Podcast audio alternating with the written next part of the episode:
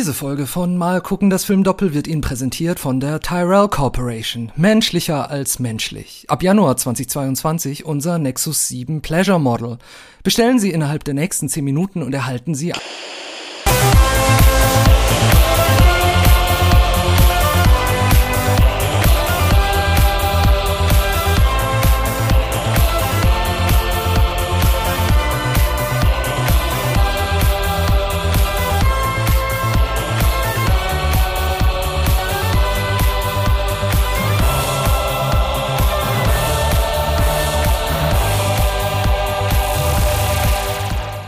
ein Jahr, 30 Sendungen, 60 Filme und eine letzte Ausgabe von Mal gucken, das Film Doppel.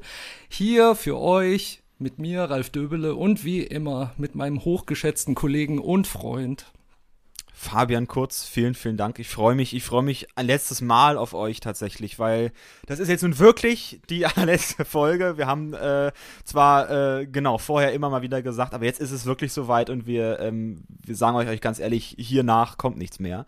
Jedenfalls nichts mehr, was Podcast-mäßiges antrifft. Ich weiß nicht, Ralf, vielleicht kreuzen sich unsere Wege nochmal beruflich, hoffentlich. Ach, das hoffe ich doch sehr. Und äh, es ist ja auch. nicht so, als ob wir in Zukunft untätig sein werden. Das stimmt. Aber ich oh, denke Teaser schon, werden sie jetzt sagen. Was? Na, jetzt schreien alle nach Teaser, Teaser, naja, Teaser. Teaser, Teaser passt ja nur, wenn wir selber wissen, was wir machen und wahrscheinlich wissen wir es nicht. Aber nee, wir ähm, wissen es nicht. Nee, ich freue mich auch tierisch auf äh, diese letzte muntere Gesprächsrunde mit dir und ich muss schon sagen, es war ein wirklich aufreibendes und und abenteuerliches, aber durchaus lohnenswertes Jahr und eine sehr spannende Reise, auf die wir hier zusammen gegangen sind. Ich glaube auch. Also gerade gerade, dass wir das, dass wir dieses Jahr damit so begleitet haben. Gut, wir haben im April losgelegt, aber was ist schon, was ist schon passiert von Januar bis ich März? Hab genau, ich habe Gefühl, die ersten drei Monate ist irgendwie gar nichts passiert. Also können wir das schon gelten. können wir das genau, wir können schon gelten lassen. Das hier ist ein Jahrespodcast. Äh, ja. Zeitdokument ich glaube, vielleicht können wir auch mal enthüllen, wie das überhaupt alles angefangen hat. Also wir haben damals ähm, beide noch in, im Nebenjob, also ich bin so ums Überleben kämpfender Journalist, du bist ums Überleben kämpfender äh, Student und wir haben gemeinsam bei der bekannten Berliner Firma Dussmann gearbeitet noch, genauer mhm. im Filmmuseum, äh, im Museumsshop von Dussmann am Potsdamer Platz ja. in Berlin, wo sich natürlich auch alles um Film dreht, also sehr viel Merchandise, sehr viele Filme Bücher und wir sind da wir waren da. Siehst du mal, ich denke immer noch, wir sind dabei. Aber ja, schlimm. es geht so schwer aus einem raus. Aber äh, genau, wir, wir äh, waren da Teil des Filmmuseums. Den Laden gibt's immer noch, geht ruhig hin, da gibt's mhm. schöne Sachen. Ähm, genau, aber da standen wir hinterm Tresen und es war gerade noch am Ende des zweiten Lockdowns. Das heißt, es war nichts los. Und da Nada. sind wir ins Rumspinnen gekommen und wir haben einfach gemerkt, dass wir uns tierisch gerne und Stunden und endlos lang über Film unterhalten. Und dann hast du irgendwann zu mir gesagt, Warum das nicht aufzeichnen? Weil das ist anscheinend, das ist so geistreich. Ich mit meiner jugendlichen ja, genau. Naivität, dass ich gesagt habe, das, genau. ist, das ist so geistreich, das muss aufgezeichnet werden. Wir sind so geil für diese Welt, deshalb haben wir gedacht, wir zeichnen es auf. Ja. Richtig, richtig. Und dann ist ein Podcast entstanden, den keine Sau gehört hat. Ja. Und, äh, und äh, aber trotzdem wir mega Spaß hatten. Also ich glaube, Schon, weswegen dieser, dieser Podcast auch so, weswegen wir so lange durchgehalten haben, ähm, trotz dessen, dass diese äh, Hörerschaft ein bisschen abgenommen hat, aber die ihr treuen Hörer, ihr hört das jetzt und genau, ihr seid lass natürlich uns erstmal nicht Danke sagen an diejenigen, die es bis hierhin mit uns geschafft haben, die noch richtig, da sind. Richtig. Wir haben euch wahnsinnig lieb und wir danken euch sehr, Dankeschön. sehr, sehr. Fühlt euch wärmstens umarmt, aber Tatsache ist eben auch, wie viele große Serien vor ihrer Zeit werden wir eingestellt wegen Zuschauermangel oder Zuhörermangel. In dem richtig, Fall. richtig. Wir werden eingestellt. Die Produzenten haben uns äh, kein grünes Licht mehr gegeben für eine zweite Staffel. Das ist leider so. Und ähm, deswegen präsentieren wir euch eine Limited Series und die ist jetzt, die geht jetzt auch gerade in die letzte Folge, also jetzt mit dieser Folge jetzt nicht, dass ihr jetzt denkt, jetzt kommt noch mal wieder was. ähm, aber äh, tatsächlich. Nein, wir haben noch nichts ähm, getrunken, wir hören uns nur so an wir hören uns nur so an, weil wir sind sehr aufgeregt und wir sind auch sehr, ich glaube, wir sind sehr, wir sind sehr ähm, in Ekstase, dass wir diese Folge jetzt gut zu Ende bringen wollen, dass wir diese Serie äh, jetzt gut irgendwie zu Grabe tragen und ähm, ich, ich, hoffe, es wird so eine, so eine muntere Beerdigung wie in Live and Let Die, wo äh, erstmal der Typ äh, abgemurkst wird und dann alle anfangen, wie wild zu tanzen. Das könnte das Ziel für heute sein. Wir sind im digitalen Raum, ich kann dich nicht umbringen. Habe ich ja nochmal Glück gehabt. Naja. Es ne? ist auch schwierig, über den Mord an sich selbst zu berichten. Deshalb bin ich dir eigentlich sehr dankbar. Ja. Das habe ich jetzt nicht verstanden. Was? Warum? Weil ich beruflich über Mordfälle berichte. Ach so, ach so, ach so, ich vergaß, ich vergaß, der hat noch ein anderes Leben. Das war, das war immer unser Problem. Du konntest meinen Star-Status nie akzeptieren. Nee, nee, ich war immer, weil in, in deinem Schatten hört man eben nicht groß. Ja. Dabei bist du trotzdem leicht größer als ich. Ja, das stimmt, das stimmt. Dann aber sag, aber sag doch mal, was, was war für dich persönlich jetzt in diesem zurückliegenden Jahr was war wirklich eine filmische Entdeckung, wo du irgendwie sagen würdest, okay, den hätte ich vielleicht ohne diesen Podcast nicht geguckt oder nicht zu früh geguckt und an den denke ich immer noch. Also egal, ob er jetzt gut war oder schlecht, aber einfach so, es gibt ja auch manchmal so Filme, die nicht so gut sind und die lassen eigentlich los, weil man ständig an ihnen herumgrübelt. Ich glaube, ich habe ähm, diesen Film, oh Gott, jetzt weiß ich, das das tut mir sehr leid, ich weiß nicht mehr, wie der hieß. Das ist der mit Montgomery Clift und dem Jungen, den wir gemacht haben. The Search die, hieß der aber. Wie? Genau, die gezeichneten. Die gezeichneten. Den fand ich tatsächlich, der hat mich sehr beeindruckt. Das war ein Film, den hatte ich überhaupt nicht auf dem Schirm und der ist ja auch hier zu Lande irgendwie vergriffen, hattest du ja gesagt. Mm, und da war ich, ja da war ich, da war ich sehr begeistert, als du den dann ähm, mir gegeben hast und gesagt hast, Freund, nun guck. Und das, ähm, das ist zum, das ist ein Film zum einen, der mich, ähm, der mich sehr bewegt hat, den ich vermutlich auf den ich gar nicht, auf den ich gar nicht gekommen wäre ohne diesen Podcast. Und ich glaube, das gilt auch für Beau Travail von letzter Folge, mhm. ähm, den ja. ich, ähm, den ich vielleicht, vielleicht schon mal gesehen hätte, weil du irgendwann freundschaftlich gesagt hättest, so, lass uns den mal zusammen gucken.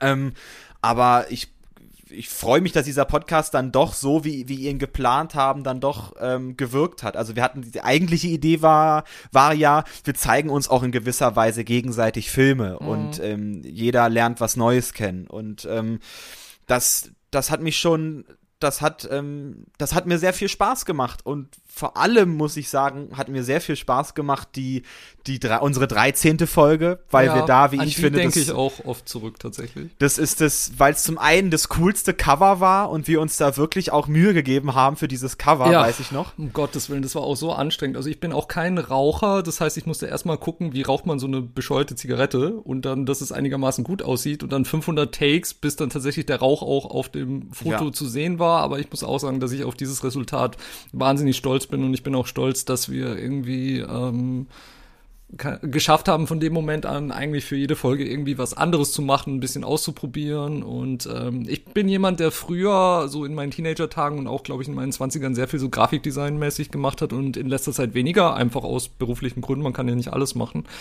Mhm. Ähm, aber dadurch ist echt so, so der, der Lust, äh, die Lust auf Photoshop oder experimentieren mit, mit Grafikprogrammen und mit Motiven und so ist echt wieder erwacht in mir und das war auch noch ein wahnsinnig schöner Nebeneffekt, den ich hatte. Ich denke auch wahnsinnig gerne an unser Chariots of Fire Foto zurück mm. in den weißen Leibchen. Das fand ich auch, äh, das hat richtig Spaß gemacht. Also das ist eins, das würde ich mir glaube ich auch gerne irgendwann mal ähm, einrahmen, weil wenn ich das sehe, dann höre ich auch sofort wieder die heißgeliebte Musik von Vangelis. Ja, also ich muss, also ja, dieser Podcast hat uns, glaube ich, schon ähm, schon einiges, schon einiges ähm, abverlangt einerseits, aber auch viel gegeben. Also es ist ein unglaublich cooler Sandkasten gewesen, um jetzt auch den nächsten Schritt zu wagen. Also ich, der jetzt jetzt Serienkritiken, äh, ich schreibe jetzt ab sofort Serienkritiken für das Format TV Wunschliste. Na, klingelt's. Ralf schreibt dafür auch. Also beruflich. hatte ich da eine gewisse vermittlerische Funktion. Aber ansonsten, genau. ja, äh, guckt da ruhig rein. Also Fabian und auch meine anderen Kollegen machen da wirklich äh, wahnsinnig tolle Features und Besprechungen und ich selbst bin da wahnsinnig gern Leser von dem, was meine Kollegen so aushacken. Genau, und deswegen ähm, werden wir schon, also werden wir beide auf jeden Fall versuchen, weiterhin in diesem, in diesem Medium irgendwie tätig zu sein und mal gucken, wenn eines Tages vielleicht äh, äh, äh, dieser Podcast ausgegraben wird von irgendwelchen Leuten und plötzlich entdeckt sich so ein Kult, das wäre irgendwie auch ganz nett, ne? Und dann, und dann gibt's vielleicht. Also ich glaube, 3. wenn tatsächlich irgend, äh, also wenn aus irgendeinem Grund die Hörerschaft posthum nach oben gehen würde oder tatsächlich das Interesse dran besteht, dann wäre ich, glaube ich, auch dafür zu haben. Aber äh, bis dahin machen wir genau wie Aber und Rosenstolz erstmal die längste Pause des Universums, würde ich sagen. Genau, genau. Es sei denn, das Geld stimmt, ne? Muss man auch dazu sagen. Ja, wir sind sehr käuflich, das ist schon wahr. Aber unabhängig. wir müssen es sein, wir sind jung und wir brauchen das Geld. aber was, äh, naja, du ein bisschen jünger noch als ich, aber Ja. stimmt trotzdem. ähm, was, woran ich gerne auch zurückdenke, ist definitiv auch die 13. Folge, weil Salo ähm, definitiv einer dieser Filme ist, an, über die ich immer noch an der, an denen ich immer noch herumgrüble. Aber auch Salon Kitty war wirklich eine Entdeckung. Das war so, so ähm, die Quintessenz von dieser Film geistert mir schon ewig im Kopf rum und endlich habe ich einen Grund, ihn anzugucken. Ähm, oder was ich auch wahnsinnig toll fand, was ich wahrscheinlich nicht so früh gesehen hätte, war Cachet. Ein unglaublich ja. intensiver Psychothriller, den ich wirklich verschlungen habe einfach. Und ähm, ähm, ich glaube auch, äh, was ich vielleicht nicht so früh angeguckt hätte, war der Würgeengel. Ich denke Ja. auch recht oft an den Würgeengel von Buñuel und ähm, generell einfach die Möglichkeit, so, ich bin doch sehr, glaube ich, amerikanisch geprägt, was mein Filmwissen betrifft und einfach jetzt mich auch mit deiner Hilfe weiter so durch die europäische Filmgeschichte vorarbeiten zu können, macht irrsinnigen Spaß.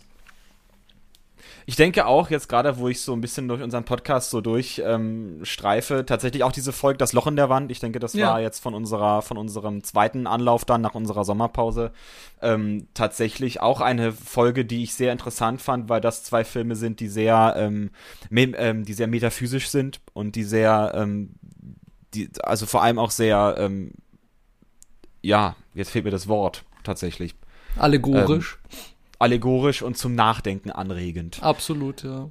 Glücklicherweise haben wir auch heute für unser großes Finale zwei Filme im Gepäck, ähm, auf die dieses Kriterium absolut auch zutrifft. Und wir sind auf diese beiden Filme gekommen, weil es beides Filme sind, die über einen Final Cut verfügen durch den Regisseur, was ja auch gar nicht so oft passiert.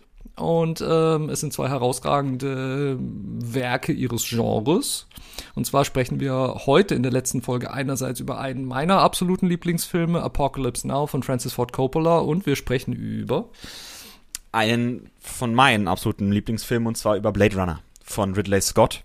Ähm, diese beiden Filme sind tatsächlich auch gar nicht mal so weit auseinander Stimmt. erschienen. Ja. Apocalypse Now neun- 1979, Blade Runner 1982 und beide Filme hatten im Grunde ähm, auch so ihre eigenen ähm, Produktionsmakel, also die Geschichte von Apocalypse Now hinter der Kamera ist fast schon Ja. spannender als die Geschichte von Apocalypse Now vor der Kamera. Da ist echt was dran. Und ähm, tatsächlich glaube ich, dass, dass ähm, die ähm, hinter den Kulissen Doku Hearts of Darkness inzwischen auch bei diesen neuen ähm, Blu-ray-Veröffentlichungen immer mit beinhaltet ist von Apocalypse Now. Diese Doku heißt Hearts of Darkness und in der begleitet Coppolas Ehefrau Eleanor ähm, als Filmemacherin dokumentarisch die Dreharbeiten und was da einfach von, von einem, also was da aufeinander alles draufkam, von den Witterungsbedingungen äh, bis Produktionsverzögerungen bis zu einem Herzinfarkt des Hauptdarstellers Martin Sheen. Das kann man sich eigentlich kaum ausmalen und ich bin mir sicher, dass viele in Hollywood damals auch sehr, sehr nervös äh, auf diese Dreharbeiten geblickt haben. Ähm, zeitgleich ist das Ergebnis einfach etwas, was mich auch nach 25 Jahren, seitdem ich diesen Film immer und immer und immer wieder gucke, äh, immer noch wahnsinnig in den Bann zieht und beeindruckt. Bei Blade Runner tatsächlich war das ähnlich, nicht so drastisch und ähm, an die körperliche Unversehrtheit geratend, aber ähm, Blade Runner war ta tatsächlich ähm, in gewisser Weise als ein Hollywood-Blockbuster konzipiert. Also wir hatten zum Beispiel Ridley Scott, der vorher Alien gemacht hat. Ähm, und man hat sich erhofft, dass, oder auch Star Wars war voll im Kommen, man wollte halt einen neuen Science-Fiction-Film machen und hat dann aber mit Blade Runner natürlich eine unglaublich düstere Form des Science-Fiction gegeben, die bei, gut, zwar Ali bei, bei Alien zwar auch existiert, aber ähm, weniger, weniger ähm, allegorisch, wie du sagen würdest. Und deswegen ähm, wurde, wurde Blade Runner, als er rauskam, zu einem unglaublichen Flop. Und ähm, erst später, also Ende der 80er und Anfang der 90er, hat sich dann eine ähm, ähm, genau Kultformation um diesen Film herum ergeben. Weswegen wird er, also ist auch heute, es wird als Kultfilm bezeichnet und gilt als auch eins dieser verlorenen Kinder, die ähm, mit sehr viel Muße und Studiogeist ähm, ähm, erschaffen wurden. Weswegen es auch natürlich ein den, den Final Cut ähm, von Ridley Scott, also Final Cut bedeutet ja auch, wir können ja kurz darauf eingehen, dass hiermit bei beiden Filmen wirklich die Regisseure, bei Apocalypse Now ist es Francis Ford Coppola und bei Blade Runner ist es Ridley Scott, die hier wirklich ihre Fassung ähm, auf die Leinwand zaubern, so wie sie sie am liebsten auf die Leinwand gezaubert hätten, weil wenn man diese Final Cut Permission, die zum Beispiel heute ein Christopher Nolan hat oder ein Steven Spielberg, die hatten die damals noch nicht. Ich kann sein, dass Francis Ford Coppola die vielleicht hatte, aber er musste aufgrund dieser ganzen Studio- ähm, und Finanzierungssache vermutlich auch einfach viel schnippeln, weil der Film sonst zu lang und die und es gab ja auch damals, ich weiß nicht, ob das heute, das gibt's heute bestimmt auch noch, ähm, diese Test-Screenings, das ja, Testpublikum genau. und ähm, Blade Runner fiel da teilweise durch und ich glaube Apocalypse Now wurde auch als zu lang äh, ähm, ähm, gestempelt. Ich glaube, viel tatsächlich, wenn ich so drüber nachdenke, viele ähm, Filme, die ich tatsächlich am liebsten habe, haben diesen Stempel. Es ist zu lang, es ist zu kompliziert, keiner wird es verstehen. Und dann gab es tatsächlich früher, zumindest in manchen Teilen der Welt, stark gekürzte Fassungen. Also Spiel mir das Lied vom Tod ist auch so ein Beispiel. Einer meiner absoluten Lieblingsfilme, die, glaube ich, für die US-Fassung wurde es auf zwei Stunden zwanzig oder irgendwas runtergekürzt. Und ähm, äh, man kann von ja deswegen ist der amerikanische Filmmarkt auch grauenvoll. Äh, ja, also in inzwischen Hinsicht. inzwischen auf jeden Fall. Also ich denke, das war im Fall von Spiel mir das Lied vom Tod war das auch noch bevor so diese ähm, wie soll ich sagen Arthouse Geburt in den USA in den 70er Jahren einsetzte oder Ende der 60er Jahre auch mit dem Ende des Studiosystems, dass man tatsächlich auch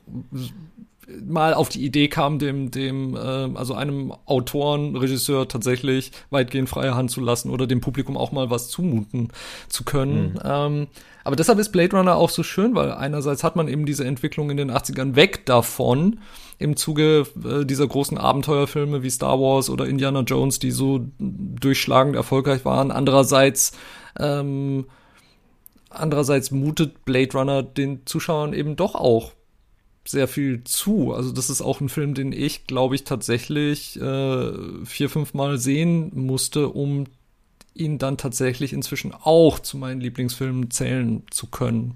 Denn, mhm. denn es war, es braucht einfach seine Zeit. Also es braucht irgendwie Verständnis für die, für die Figuren und auch für die Ästhetik. Und wenn man dann so diese Querverbindung zieht zu Film Noir und Neo Noir und ähm, ähm, und das Lustige ist ja auch, dass wir gerade in einem Zeitalter leben, wo, wo Retro-Schick der 80er Jahre, New Wave und so wieder wahnsinnig, wahnsinnig modern ist. Und wenn man dann einfach sich Blade Runner anguckt, dann hat man plötzlich wirklich diesen komplett zeitlosen Film, der plötzlich eben nicht mehr in den 80ern ähm, verwachsen ist. Und, und einfach diese Ästhetik, in der man sich so wie in so eine warme Decke eigentlich einkuscheln möchte, obwohl es eigentlich um eine sehr traurige, dunkle, hoffnungsvolle, hoffnungslose Welt geht. Wenn wir schon mal bei Blade Runner sind, dann möchte ich ganz kurz unsere ähm, lieben Zuschauerinnen und zu, äh, lieben Zuhörerinnen und Zuhörer ähm, kurz mal Du bist auch schon so unterwegs, ich, ich verwechsel das auch immer. Ja, ja, weil äh, jetzt, jetzt können sie wieder spe spekulieren, gehen sie zum Fernsehen, ne? wissen das nicht. ähm, äh, möchte ich gerne, möchte ich gerne kurz die Handlung umreißen, die im Final Cut tatsächlich eine recht simple ist. Also die ähm, Blade Runner spielt in im Los Angeles 2019 ähm, so wie es sich die Leute damals 1982 erdacht hatten oder 1980.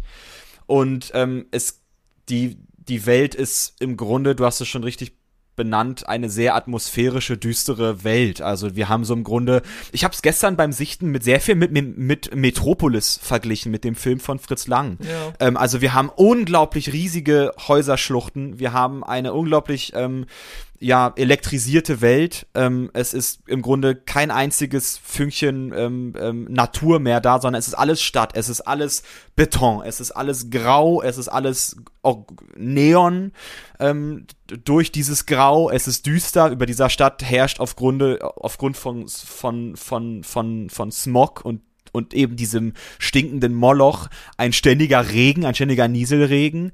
Ähm, wir haben fliegende Autos, die durch die Stadt fahren. Es ist alles, also es ist im Grunde eine wirklich sehr ähm, ähm, ähm futuristisch-dystopische Science-Fiction-Welt, in der natürlich auch schon ähm, die Menschheit angefangen hat, andere Planeten zu kolonialisieren. Und dafür nutzt sie sogenannte Replikanten. Das sind ähm, menschlich aussehende ähm, Roboter, die dafür eben gezüchtet werden, ähm, als Sklaven, als Soldaten zu funktionieren, damit eben die Menschheit, äh, ja, das nicht, da nicht in Gefahr gebracht wird und das alles an diesen Replikanten hängen bleibt. Diese Replikanten sind aber den Menschen schon ziemlich überlegen in manchen Dingen. Also gerade was, gerade was Physis angeht. und sie deswegen ähm, eine Lebensdauer von vier Jahren haben. Und ähm, es kommt dazu, dass eben dieser Film in seiner Handlung damit beginnt, dass eine, ähm, dass ein Raumschiff mit mit mit sechs Replikanten ähm, auf die Erde zurückkommt und auf der Erde sind Replikanten eben, weil sie so gefährlich sind für andere Menschen aufgrund ihrer Physis und ihrer Stärke, ähm, sind Replikanten verboten und werden gejagt von den sogenannten Blade Runnern. Und ein Blade Runner ist Philip Deckard, gespielt von äh, nee, Rick Deckard, wo komme ich jetzt auf Philipp? Auf äh, Rick, der heißt Rick Deckard. Philip K. Dick, der die Romanvorlage verfasst hat. Richtig, richtig. Ähm, Dankeschön. Ähm, Rick Deckard, gespielt von Harrison Ford, ähm, der dann auch Jagd auf diese Replikanten macht. Und in dieser, in dieser Welt geht es, wie ich finde, das ist mir gestern vor allem auf, sehr, sehr aufgefallen, geht's im Grunde um, um Humanismus. Und wir haben am Anfang Ralfs wunderbare Interpretation von einem Werbespot gehört. Ähm, dieser Corporation, dieser Tyrell Corporation, so heißt die Corporation in Blade Runner, die eben diese, diese Replikanten züchtet. Und ähm, dieses schöne Wort menschlicher als menschlich. Oder die, was ist das? Menschlicher als der Mensch? Ja, more, more human, more than, human human. than human im Original. Und danach die Frage zu stellen. Also dieser Film stellt im Grunde die Frage nach einem, ähm, also stellt eine die humanistische Frage ähm, in Bezug auf ähm, einer Spiegelfigur dieser Replikanten. Also diese Replikanten existieren und das Schlimme für die ist, die wissen, dass ihre Lebensspanne nur vier Jahre bedeutet.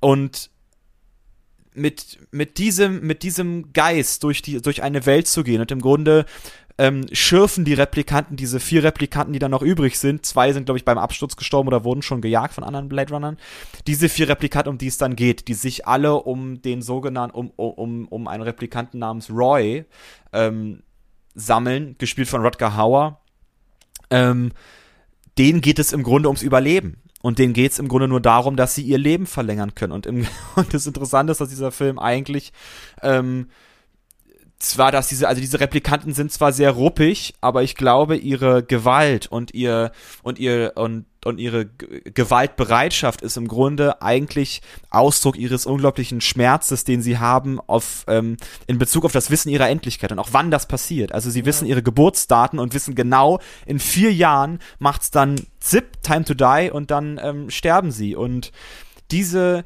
diese dem dem wollen sie ausbrechen, daraus wollen sie ausbrechen. Und ähm, das ist diese eine Geschichte. Auf der anderen Seite haben wir ähm, ähm, in der Tyrell Corporation ein neuartige, eine neuartige ähm, Fassung der, ähm, einer Replikantin, gespielt von Sean Young mit Namen Rachel, die tatsächlich etwas Besonderes ist. Und ähm, dadurch, dass sie auch sehr menschlich ist und ähm, sie tatsächlich von sich denkt, sie sei ein Mensch. Also sie wusste zuerst gar nicht, dass sie ein Replikant ist, bis dann halt Rick Deckard, also Harrison, aka Harrison Ford, ihr das dann äh, nicht gerade sehr schon beibringt. Nicht wirklich schon. nee. Und es und es kommt dann zu einer, ähm, also auch was ihre Figur angeht, zu einer zu einer existenzialistischen Frage, inwiefern ihr ihr ähm, ihre Erinnerung, ihre ähm, ihre Vergangenheit gerechtfertigt ist. Also sie sie spricht ständig davon, dass sie dass sie Erinnerung hat, dass sie ähm, Gefühle hat an eine Vergangenheit und diese Vergangenheit muss sie ja haben. Ähm, also Replikanten haben diese Vergangenheit nicht und dann aber Harrison Ford ja sagt, naja, sie konnten ja einfach eingepflanzt werden. Also es geht auch gerade bei diesem Charakter Rachel darum, dass man auch als Zuschauer nicht so wirklich weiß, okay, ist sie vielleicht Replikantin, ist sie nicht Replikantin, aber, aber, aber, aber was heißt das denn genau, Replikant zu sein? Also auch diese Frage wird durch die Figur der Rachel komplett relativiert, weil auch dann Rick Deckard mit ihr auch eine Liebesbeziehung eingeht. Und Blade Runner im Grunde ist deswegen gar nicht mal so, gar nicht auf der, also auf der Handlungsebene gar nicht so schwierig zu fassen. Ich finde, der Final Cut ist auch, ich habe, also als ich den zum ersten Mal gesehen hatte, oh, auch muss auch fünf Jahre her sein, wie wie mit Apocalypse Now. Ähm, da wirkte der Film auf mich sehr kryptisch und gestern mhm. wirkte mir, die wirkte die mir. Naja. Da wirkte die Handlung eigentlich sehr sehr schlüssig und ja. linear. Also, also, im Grunde ist dieser Film sehr sehr gut und linear erzählt. Total. Ja, ich muss auch sagen, ich glaube, das erste Mal hatte ich einfach ein bisschen Mühe, mich in der Welt zurechtzufinden und das gibt sich einfach und es war auch so ein Film, okay, ich fand ihn beim ersten Mal ehrlich gesagt nicht besonders toll. Aber ich konnte nicht aufhören, dran zu denken. Und dann habe ich ihn mir nochmal angeguckt. Und als dann Blade Runner 2049 rauskam, habe ich ihn mir, glaube ich, zum dritten Mal angeguckt, dann im Kino. Und da war, hat's dann wirklich irgendwie Peng gemacht. Vielleicht auch, weil man dann halt wirklich in diesen, diesen endlosen Straßenschluchten von Los Angeles auf der riesigen Leinwand noch mehr umherfliegen kann und so noch mehr in dieser Welt drin ist.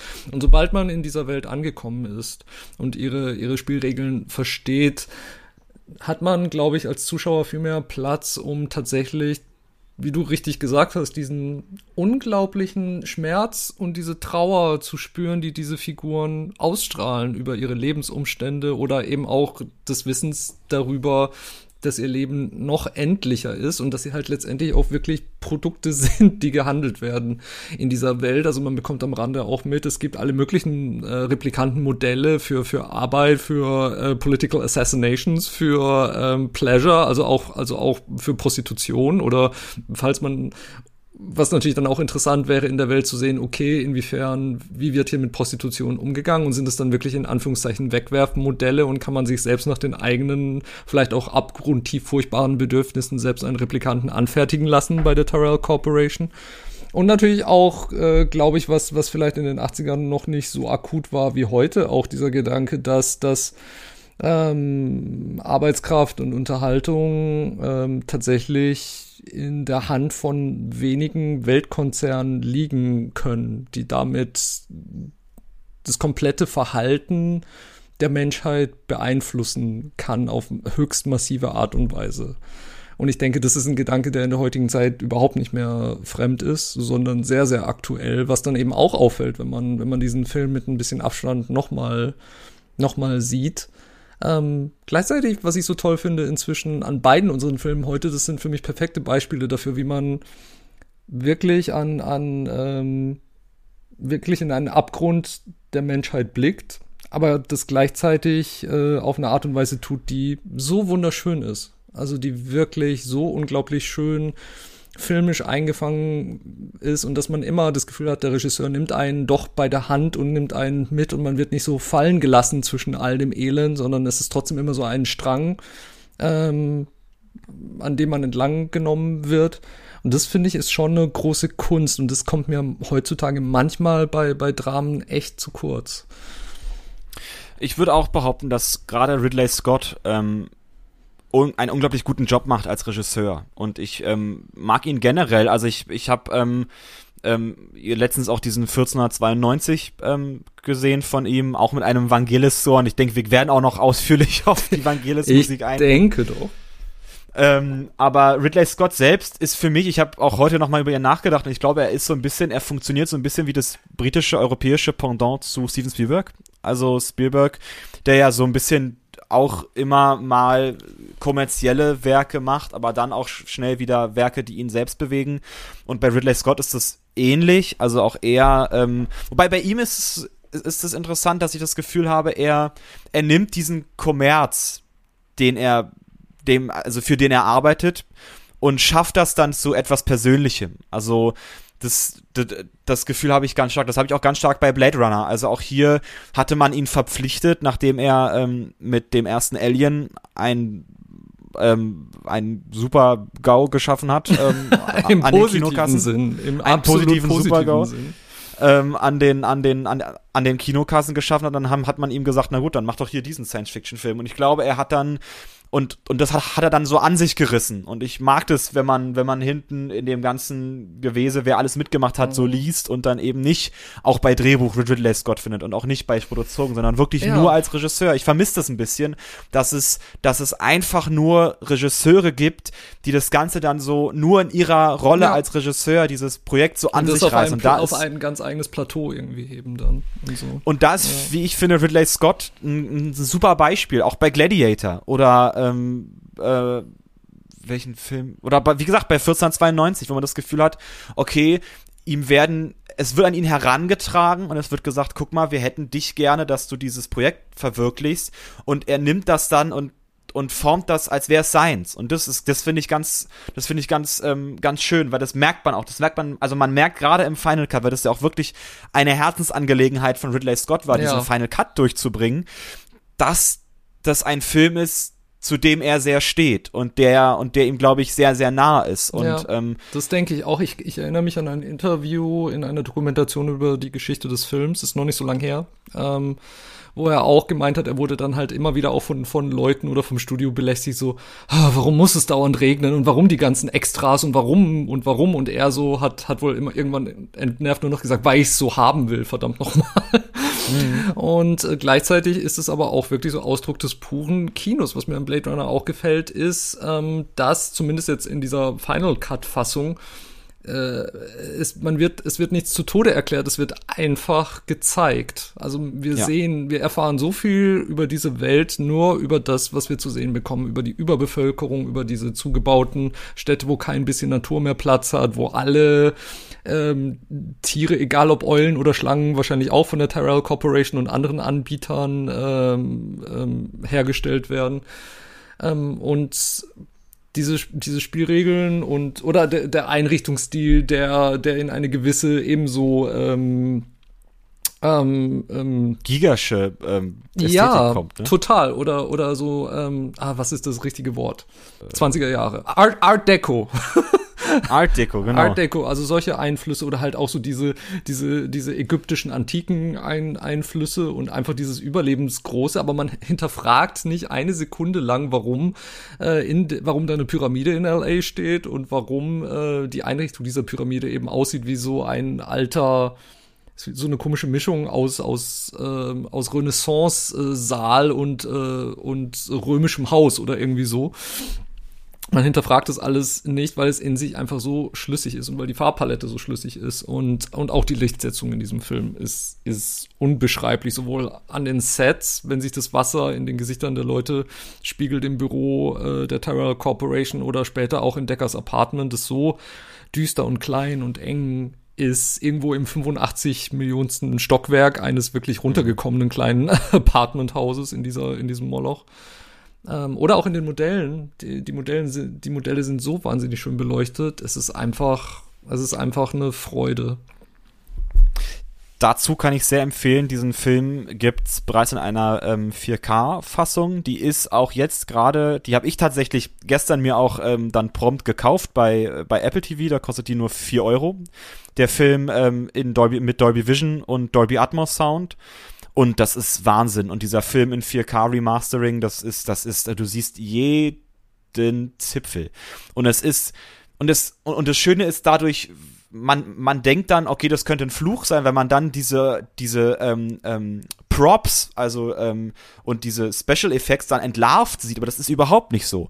Sondern man sieht erst, wie gut die sind. Also äh, diese riesigen ähm, Pyramiden, von denen Ralf sprach, das sind ja im Grunde kleine Modelle, mit denen dann gearbeitet wurde. Aber natürlich mit der Filmkunst dann zu großen Gebäuden geschaffen. Und man denkt dann, okay, jetzt wird es als kleines Modell entlarvt. Ist nicht so. Es wirkt noch größer, es wirkt noch plastischer.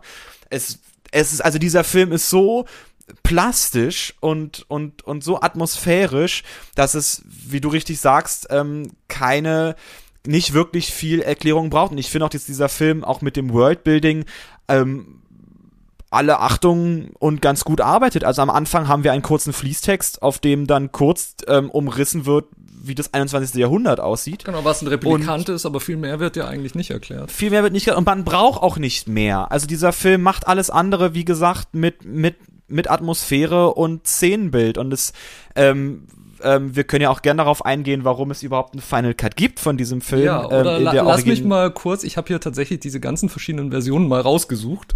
Ja, gerne. Ähm, und äh, der, der Final Cut ist die siebte Version von Blade Runner und ich kann mich erinnern, es gab auch tatsächlich so in den 2000 2000ern oder in den 2010er Jahren gab es so DVD-Boxen, wo alle Fassungen mit drin waren. Ich glaube, die sind aber inzwischen auch vergriffen. Ähm, genau, es gab wohl zuerst den Workprint, also so eine Art Prototyp-Version, die dann später auch irgendwie durchgesickert ist und Fans des Films dann quasi ähm, so als VHS-Raubkopie gezeigt haben, shit, der Film kann ja auch ganz anders sein, der kann ja noch besser sein, ne?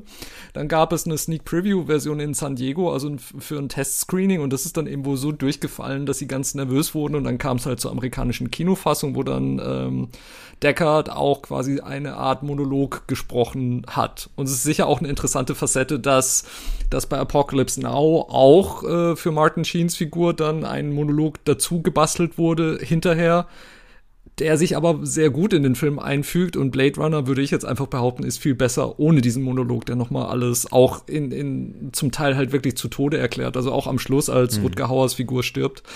Ähm, man, man sieht diese Figur wirklich am so alles Schöne und alles Furchtbare am Leben nochmal durchleiden in seinen letzten Momenten und danach äh, kommt dann halt dieser aufgesetzte Sprechertext, der das alles nochmal erklärt, was einen halt wirklich zum Augenrollen bringt oder so. Und ja. glücklicherweise war der dann später wieder Geschichte, aber der war dann halt im Theatrical ähm, in dieser Version drin. Und dann gab es wohl noch die internationale Kinoversion, die nochmal ein bisschen länger war. Dann gab es eine Fernsehversion fürs US-Fernsehen. Dann gab es zuerst einen Directors Cut, aber wo trotz des Titels Ridley Scott trotzdem nicht Final Cut hatte. Er hatte hm. wirklich erst Final Cut beim Final Cut, der dann 2007 war. Und vielleicht, ich kann mir auch vorstellen, dass es für jemand wie ihn vielleicht auch ein bisschen Abstand gebraucht hat, um das tatsächlich ähm, ordentlich machen zu können. Ich meine, Coppola hat den Final Cut von Apocalypse Now auch erst 2019 ins Kino gebracht. 40 Jahre später.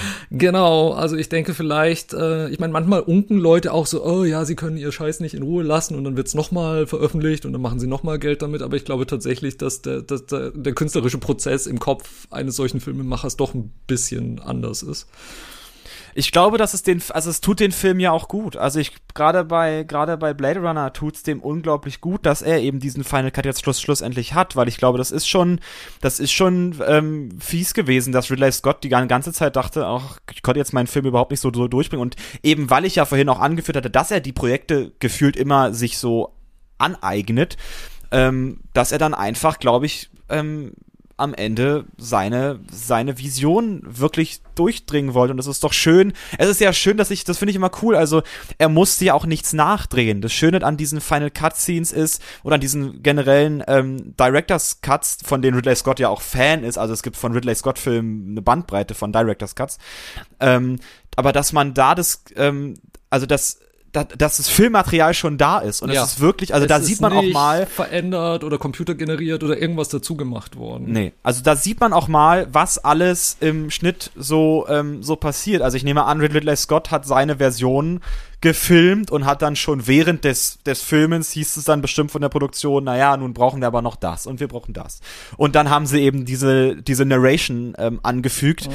Aber um seine Version zu machen, hatte er das ganze Filmmaterial schon da, aber er durfte es einfach nicht machen. Und das wäre aber tatsächlich interessant, also mal, wenn man in die Zeit zurückreisen könnte und wenn man Ridley Scott fragen würde, okay, machst du das jetzt so und so, weil du tatsächlich jetzt bereits Hoffnung hast, dass irgendwann in der Zukunft ein Zeitpunkt kommen kann, wo du das doch gebrauchen kannst, wo du dann doch freie Hand haben wirst nach, oder ob er einfach pragmatischer war, nach so nach dem Motto sicher ist sicher. Das würde mich tatsächlich interessieren. Ja, aber es ist, es ist ja ein bisschen ähnlich mit dem Herrn der Ringe und mit, und mit den Hobbit-Filmen, wo man ja auch ähm, diese Extended Editions, der dann rauskam und ich glaube beim Hobbit sogar war das ja allen klar, dass man irgendwie im, zwar im Kino war bei den Kinoversionen, aber wusste, okay, komm, wir gucken uns die Extended an. Die, da, da wird noch mal ein bisschen mehr drin sein. Und ich glaube, das war, das war beim Herrn der Ringe nicht so, weil da kamen ja die Extended Editions, ähm, nachdem die drei Kinofilme schon liefen. Und ähm, das war, das war beim Hobbit auch, auch so, aber man wusste, dass es kommen würde, weil man Peter Jackson halt kannte. Und ähm, ich aber du magst recht haben, also und ich glaube aber, dass vielleicht es einfach es einfach der Schnitt ist, der das entscheidet. Ähm, das, das das sieht man ja auch bei bei Fernsehserien, das sieht man bei alten Hollywood Film, wie zum Beispiel einem Ben Hur, wo auch ordentlich, ähm, äh, ja, oder ich glaube, das beste Beispiel ist sogar Spartacus, wo ja Stanley Kubrick gar nicht der erste Regisseur war. Also da wurden genau. ja auch die Regisseure wie Fliegen behandelt und ständig ja. und ständig entlassen. Ja, oder äh, Cleopatra. Äh, ich meine, zwei Stunden von Cleopatra sind bis heute verschollen weil sie ja. einfach für die erste Kinofassung wurden sie rausgemäht und dann wurden ja vor 20 Jahren oder so wurde dann tatsächlich so anderthalb Stunden wurden wieder entdeckt in irgendeinem Filmarchiv, ich glaube in Südamerika und dann danach wieder eingefügt. Ähm, aber genau, eigentlich war das Ding ja sechs Stunden lang und nicht nur vier Stunden lang und war als zwei Filme geplant gewesen, Cleopatra und äh, Caesar and Cleopatra und ja, also was da wohl noch auf irgendwelchen Schnitt Böden liegt oder in irgendwelchen Filmarchiven. Ich denke, das bleibt weiterhin sehr spannend. Oder von, von Doctor Who finden sie hin und wieder immer noch Folgen, die die BBC längst gelöscht hatte, die aber in irgendeinem Archiv noch rumgammeln. Hm. Ja, also es ist immer spannend, deswegen finde ich, ist die Kritik an diesem, okay, wir brühen alles nochmal auf, ähm, die ist berechtigt, wenn man wirklich meint, okay, jetzt, jetzt, also man muss nicht aus, aus, äh, oh Gott, wo halt es mal? Ich hatte mal irgendeinen Film, da hat, da haben sie dann einen Director's Cut verkauft mit fünf Minuten Unterschied. Und okay. dann ist das so, ähm, ja gut, es ist was anderes und in Ordnung, es ist vielleicht auch vehement anders geschnitten, aber ähm, wenn es nicht wirklich viel an der, an der Handlung ändert und an der Atmosphäre des Films, dann lass es, dann ist es wirklich Kommerz. Aber bei Blade Runner ist es tatsächlich, ähm, das hat ja auch, also da werden diese Fragen, die wir vorhin ähm, aufgemacht haben, mit eben Humanismus und mit Identität, die kommen hier viel besser zur Geltung, weil eben nicht der Erklärbär drüber steht. Und ich glaube aber, dass tatsächlich Apocalypse Now, ähm, wo der dann die Narration noch zugefügt wurde, dass das dem Film unglaublich gut tut, weil es interessanterweise ja auch aus aus einer, ähm, also Erzählerfiguren sind ja immer im, im, im Präteritum geschrieben. Und das ist schön, weil man weiß dann in diesem Film, okay, ähm, er weiß schon, was er tut. Und im Grunde haben wir dann einen Erzähler in diesem Film ähm, bei Apocalypse Now, der dann, der dann, ähm, der es schafft, eine, eine schon vorausschauende Atmosphäre dessen zu geben, was da überhaupt noch auf uns zukommt. Und das hat mir, und das gefällt mir jetzt, wenn wir in Bezug, wenn wir gleich über, über Apocalypse Now sprechen, aber um, um Blade Runner vielleicht noch, ähm, noch, noch, noch zu fassen, ist, ähm, dass der Film zwar, zwar, zwar, ähm, als Film nicht so gut ankam, als er rauskam, aber was kam gut an? Die Musik kam sehr gut an. Unbedingt. Und wir natürlich. haben, ja, wie, wie so oft sprechen wir über, sprechen wir über den ähm, Komponisten Van Vangelis, den wir aus unserer, ähm, oh Gott, welche Folge war es? Die, unserer Stunde des Siegers Folge hatten, unserer Olympia-Folge. Unsere Olympia-Folge. Ähm, unsere Olympia-Folge. Ähm, und auch er trägt, glaube ich, maßgeblich dazu bei, dass dieser Film so gewaltig und so gut ist, wie er ist. Also allein allein der Anfang, wenn wir dieses, wenn wir die Main Titles haben, wie wir dieses New, äh, wie wir dieses äh, Los Angeles sehen und dann Vangelis Musik, diese wirklich atmosphärisch, aber auch ähm, ähm, orchestrale, ähm, also Sinti-orchestrale Musik uns entgegen donnert und wir wirklich diese ja. Stadt fühlen. Wir fühlen diesen Moloch in dieser Musik und ähm, das auf der einen Seite, aber auf der anderen Seite auch dieses unglaublich schöne Love-Theme, wenn wir, oh, wenn wir Rachel und Rick miteinander so haben. Da, da ist auch dieser ganze Schmerz und auch, und ja. auch diese, diese die Intimität irgendwie, die entsteht dann zwischen den beiden. Das ist da alles so wunderschön eingefangen und das jedes Mal, ich höre, ich höre diesen Soundtrack relativ oft, wenn ich irgendwie, wenn ich schreibe, wenn ich, wenn ich Feature schreibe oder auch wenn ich irgendwas Verbrecherisches schreibe, weil das dafür eine echt gute Atmosphäre hat. Und jedes Mal, wenn ich dieses Love-Theme höre, es bricht einem einfach nur das Herz. Es ist so wunderschön. Oder den Blade den, den sogenannten Blade Runner Blues, ähm, der und das ist das ist eine wunderschöne Szene und das ist und das ist und das ist ein gutes Beispiel fürs Worldbuilding, wie dieses Worldbuilding funktioniert. Wir haben Rick Deckard in einer Wolldecke, wie er aus seinem ähm, wie er auf seinen Balkon geht, im wirklich tausendsten ja. Stock unter sich die so Autos, die teilweise Bild. fliegen oder die unten auf den Straßen, es, ja, es gibt noch Straßen in dieser Welt, ja. die, die da ähm, fahren und es ist ein Lichtermeer und diese Stadt ist so hell, sie ist so grell und, und währenddessen kommt dieser melancholische Blade Runner Blues ähm, und mit einem ähm, klagenden Saxophon und wir haben diesen Cop, der da steht in dieser Stadt, die so verloren ist und einfach nur rausguckt und es, und es regnet immer noch. Und das Perverseste ja. an diesem ganzen Bild ist, dass das Bild oben zu ist. Das ist, und das ist interessant. Also, ähm, im Grunde ist er in seinem Gebäudekomplex die höchste Wohnung. Wir wissen aber, wenn wir an den Horizont blicken, es geht noch weiter hinaus, ja, aber genau. seine Höhe ist beschränkt und er kann zwar runtergucken auf die unter sich, aber es gibt trotzdem welche über ihn, die er zwar nicht sieht, die aber bestimmt auf ihn gucken und das ist vielleicht auch ähm, mit nochmal eine, ein, ein Ausdruck für dessen, wie in diesem Film, glaube ich, auch wirklich kommerzialisierte Macht funktioniert. Also ja, diese ganze unbedingt. Macht geht ja im Grunde von dieser riesigen Tyrell Corporation aus, die auch nur ein Mann ist ähm, und der zwar Komplizen hat, mit denen er noch Schach spielt, die aber im Grunde in einem Moloch, in diesem Moloch ebenfalls gefangen sind und er der Einzige ist, der sozusagen über diese Stadt blickt. Also wir haben auch überhaupt keine Erklärung von Politik. Wir haben keine Überklärung. Wir wissen nicht mal, ob, ähm, ob die Vereinigten Staaten überhaupt noch existieren. Ja. Also ja.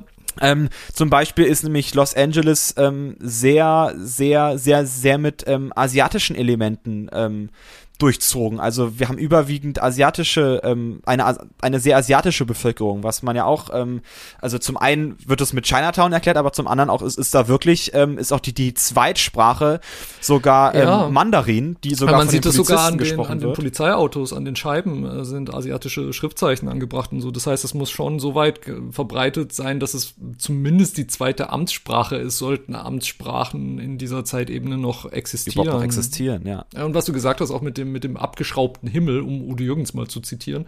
Ähm, das, das ist irgendwie das, das ist, glaube ich, gerade wenn man LA kennt, wenn man Kalifornien kennt, noch umso tragischer. Also nicht nur der Regen, der ja schon total untypisch ist, sondern tatsächlich auch eben diesen, diesen komplett zugebauten Himmel. Denn das eine der schönsten Sachen in Kalifornien ist ja tatsächlich die Weite des Landes und, und die Weite des Himmels, die man auf diese Art und Weise vielleicht noch an der Nordsee hat oder an der Ostsee, aber ansonsten nicht unbedingt in Deutschland. Und, und das dann hier so zugebaut zu sehen, das, das trifft einen schon. Aber dieses beschränkte Worldbuilding, dass man nicht so ganz weiß, äh, äh, wie der Status der Welt ist. Ich finde, das haben sie auch im Sequel in Blade Runner 2049 glücklicherweise wahnsinnig schön beibehalten. Also man, man sieht zwar ein bisschen mehr, man, man sieht, dass Las Vegas atomisiert verstrahlt ist, eine Ruine ist und man weiß, dass San Diego noch existiert, aber nur als Müllentsorgungsvorort von LA, denn LA äh, streckt sich bis, bis San Diego in dieser Welt. Alleine diese Vorstellung ist schon komplett irre.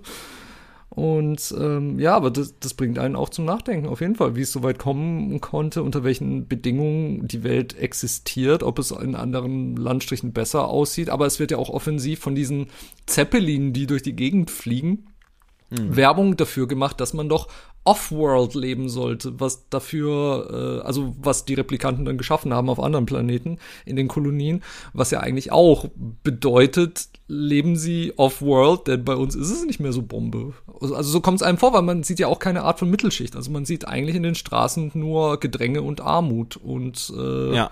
äh, nicht unbedingt Verzweiflung, aber Resignation auf jeden Fall. Und und dann fragt man sich schon, okay, alle dazwischen, also zwischen der Pyramide und zwischen den Menschen da unten und zwischen den Leuten in diesen Mini-Wohnungen, sind die alle abgehauen? Haben die uns alle sitzen lassen? Vielleicht. Vielleicht, also vielleicht ist auch die Erde, also es geht ja auch wirklich, wirklich um diesen Stadtmoloch, vielleicht ist die Erde tatsächlich nur noch ähm, Hafen für, für Extreme. Also es geht ja auch sehr viel um Extreme um äh, in diesem Film und ähm, interessant, dass du sehr viel auf Blade Runner 2049 eingehst von Denis Villeneuve, weil ich habe mir gestern oder beim, beim Nachdenken ähm, über diesen Film meine ich, dass, dass tatsächlich ähm, Blade Runner schon, also der, der 2049 schon sehr, sehr viel erklärt. Also es ist ein, es ist ein Film, der, glaube ich, diese, diese, ähm, diese Lethargie und diese, und diese Atmosphäre, die, also Blade Runner von Ridley Scott funktioniert weitaus atmosphärischer als wie ich finde, Blade Runner 2049, der das Ganze dann natürlich in eine auch teilweise ähm, dechiffrierende ähm, Perspektive bringt. Also wir wissen dann natürlich, also dieses, diese ganzen Fragen, die, die, die, die der Blade Runner Film aufwerfen, die dann beim Zuschauer kleben bleiben, die werden so ein bisschen von Blade, Blade Runner 2049 ähm, gelöst. Was ich aber, also Blade Runner 2049 ist genauso schön und ist, denke ich, eine, eine unglaubliche ähm, ähm, und faire und ähm, würdige Interpretation ähm, von, von, von diesem ersten Blade Runner Teil und ich denke, Denis Villeneuve hat da einen wunderschönen Film geschaffen.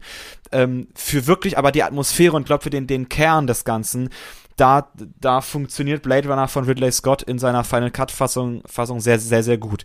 Und ich möchte gerne euch äh, noch mitgeben, vielleicht guckt ihr im Zuge dessen nicht nur den zweiten Teil von Blade Runner, sondern guckt vielleicht tatsächlich den Film Metropolis von Fritz Lang, wenn ihr das mhm. noch nicht getan habt, weil ich würde das eigentlich gerne noch mal tun, diese beiden Filme mal so miteinander gucken. Hätten wir vielleicht mal ein Space-Doppel gemacht oder ein ah, Stadtdoppel, das dann hätte tatsächlich das wahnsinnig gut zusammengepasst, das stimmt. Dann ja. wären das vielleicht zwei super Filme gewesen, die man miteinander besprechen könnte, weil ich glaube, dass Metropolis ich habe mich gestern sehr daran erinnert gefühlt, alleine wie hier die Stadt ähm, inszeniert ist und die, dieser und diese Hochhausbauten und dieses es gibt fliegende Autos, aber wo ist überhaupt Straße? Also die Frage ist, wo ist überhaupt der Boden? Das ist ja das das ist ja auch das das Fiese bei Blade Runner, aber bei Metropolis noch mehr, dass man sich fragt, wo ist der Boden? Also teilweise laufen die über eine riesige Fläche, gucken unter sich runter und unter ihnen ist noch Stadt. Und so funktioniert Blade Runner auch. Und deswegen ähm, lege ich euch sehr ans Herz, ähm, im, ähm, hier in Berlin am Rosa-Luxemburg-Platz in dem Babylon-Kino wird oftmals ja. Metropolis sogar mit einem Live-Orchester. Absolut aufgeführt, was ich sehr ans Herz legen kann. Und ähm, das ist ein schönes Event und ähm, dieser Film in einer wunderschönen, abgetasteten Fassung vom Monau-Institut, von der Monau-Stiftung, ähm, das, das denke ich, würde, glaube ich, ganz dazu passen, um dann über Blade Runner zu sprechen oder und dann auch noch weiterführend über Blade, Runner 2049 zu sprechen. Auf jeden Fall ein sehr, sehr wichtiger Kult, ähm, Kultfilm. Ähm, und ich habe auch noch was, was ich gerne ans Herz legen würde. Und Bitte zwar ähm, für ein nicht verwirklichtes Making-of-Doppel. könnte man sagen, denn ich glaube schon eine der beeindruckendsten Making-of-Dokumentationen, die ich je gesehen habe, ist ähm, Dangerous Days, The Making of Blade Runner aus dem Jahr 2007. Cool. Also es ist entstanden, als der Final Cut rauskam von Charles äh, de Lozerica, der auch schon die Alien-Filme mit Special Features, mit wirklich tollen Special Features begleitet hatte. Und das Ding ist 213 Minuten lang. Und äh, es ist absolut faszinierend. Also die Entstehung und die verschiedenen Versionen und die Einflussnahme vom Studio und, und einfach auch die Geschichte dann hin zum Final Cut natürlich. Ähm, man wird wirklich noch mal in die, in die Zeit mit reingenommen. Und absolut empfehlenswert ist leider, glaube ich, nur auf früheren Blu-ray-Versionen veröffentlicht. Also ihr müsst mal gucken, vielleicht auf Ebay oder so, wenn ihr da Blade Runner Blu-rays noch seht mit zwei Discs. Da ist es wahrscheinlich drauf. Ich glaube, auf der aktuellen, normalen Blu-ray, wo nur eine Disc ähm, rauskommt, da leider nicht. Aber das ist eine absolute Empfehlung, wenn ihr mal wirklich einen ganzen ollen Nachmittag Zeit habt. Guckt euch das an, es ist faszinierend. Ansonsten ist Blade Runner ähm, bei allen gängigen Diensten ausleihbar. Beinhaltet ist er leider nirgends. Da müsst ihr, müsst ihr euch ein bisschen anstrengen, um in die Zukunft des Jahres 2019 zu kommen aber ich bin mir sicher, ähm, ähm, der wird eines Tages wird den bestimmt mal ins Programm aufgenommen werden von Amazon oder von Netflix. Glaube also, ich auch. Ähm, ich denke, packt den auf die Watchlist und wartet ein bisschen. Blade Runner 2049 zum Beispiel ist tatsächlich bei bei, bei Prime mit inklusive. Wo wir schon bei große Dokus sind und bei einem Doku-Special hätten wir vielleicht auch gleich bei Apocalypse Now bleiben können, die auch eine auch. unglaublich wichtige Doku ja. haben. Also vielleicht wäre das tatsächlich ein, ein Doppel im Doppel gewesen. Aha. Ja, das Und deswegen äh, so. kommen wir jetzt gerne vom, vom, vom, vom Humanismus, glaube ich, in, also von einer einen Form des Humanismus in eine, wie ich finde, andere Form des Humanismus. Und wir sprechen jetzt über Apocalypse Now, dem Final Cut von Francis Ford Coppola. Apocalypse Now, einer meiner absoluten Lieblingsfilme, seitdem ich ihn zum ersten Mal, naja, nicht zum ersten Mal, aber zum zweiten Mal gesehen habe. Das ist interessanterweise auch ein Film, ähm, mit dem ich schon was anfangen konnte, als ich ihn zum ersten Mal gesehen habe, aber er hat mich nicht so sehr bewegt. Und dann, als ich ihn zum zweiten Mal nochmal gesehen habe, damals als Teenager wahrscheinlich in irgendeiner leicht verwaschenen Fassung auf Dreisat oder so. Ähm, von da an war ich wirklich wahnsinnig großer Fan. Und ähm, es ist nie so leicht zum Ausdruck zu bringen, was mir alles an diesem Film so gut gefällt, ähm, warum er so weit oben in meinem persönlichen Ranking steht. Und erst so die letzten Jahre habe ich mal wirklich versucht, intensiver darüber nachzudenken, auch so persönliche Verbindungen zu meinem Leben. Und ich glaube tatsächlich, dass es, dass einfach auch so dieses, mit diesem Roadtrip, den äh, die Figur von Martin Sheen hier macht, mitten in die Finsternis, wortwörtlich, äh, und dann daraus, äh, daraus aber auch wieder hervorgeht, dass es auch sehr sinnbildlich ist für ähm, für Arbeit, wenn man sich tatsächlich halt mit den düsteren Seiten von, von menschlicher Existenz beschäftigt, in diesen Abgrund blickt und danach aber auch wieder versuchen muss, da einigermaßen unbeschadet herauszukommen und man sich dann auch gerne damit beschäftigt. Also das ist, glaube ich, ein Grund, warum, warum mich dieser Film so fasziniert, aber ich fürchte, es liegt auch zu einem großen Teil daran, dass ich einfach Palmen wahnsinnig mag Ich mag Palmen und es gibt wahnsinnig viele Palmen in diesem Film. Er ist so schön grün, aber er ist auch so schön rot und er ist einfach wunderschön und Martin Sheen ist nicht unsexy und ich fürchte diese trotz dieser ganzen trotz dieser ganzen wahnsinnigen, wie du zu Recht gesagt hast, ähm, ähm, existenzialistischen Vorzüge dies, dieser beiden Filme äh, spielt hier das Oberflächliche für mich auch eine, eine sehr wichtige Rolle, weil das einem eben halt auch den Halt bietet, um dann tatsächlich in diese Finsternis vordringen zu können. Ähm, ich habe Apocalypse Now ähm, tatsächlich nur in der Redux-Fassung gesehen. Also ich kenne die Kinofassung gar nicht. Ich habe die zwar, aber ähm, ich habe auch den Final Cut mir gekauft und ähm, bin aber noch nie zu dem Genuss gekommen, mir eigentlich mal wirklich die richtige, die Kinoversion anzugucken. Ähm, und auch für mich war das ein unglaublich, ist es ein unglaubliches, ähm, ähm, ja, eine, eine Odyssee eher für den Zuschauer als für, als für das, was da passiert, weil ich glaube, dass diese Straße, die sie da langfahren, ist ja keine Straße, sondern ein Fluss und auf dem sie im eher, also im Grunde auch treiben. Also ist dieses, also es gibt in diesem ganzen Film eine, ähm, auch ein, ich glaube, allein das kann man schon schon analysieren. Wann treiben sie, wann fahren sie? Ähm, wann fahren sie gezielt wohin, wann treiben sie irgendwo hin, woran stoßen sie an, woran wollen sie gezielt hin. Also auch mit, also es gibt auch oft diese, also Martin Sheen wird in diesem ganzen Film auch ganz oft gefragt, ja, what's your destination? Und er kann es gar nicht sagen, weil er gar nicht weiß, was er dort finden wird. Er kann gar nicht sagen, was, ähm, Colonel Kurtz, ähm, ähm, übrigens, dazu sei gesagt, Namensvetter. Wie sind denn da die verwandtschaftlichen Verhältnisse, sag mal? Ja, ja, ja, leider ist der Kontakt abgebrochen. Ähm, aber, aber wir, wir, Vielleicht ist ich es arbeite auch besser, dran. so man weiß es nicht. Ich, ja, mal gucken. Ähm, aber äh, ich, ich ähm, hab, als ich diesen Film gesehen habe, auch wirklich ähm, ordentlich gezweifelt an am Film selbst, am Filmemachen selbst, an am, am, am an der Menschlichkeit selbst. Also ich glaube, dass Ja.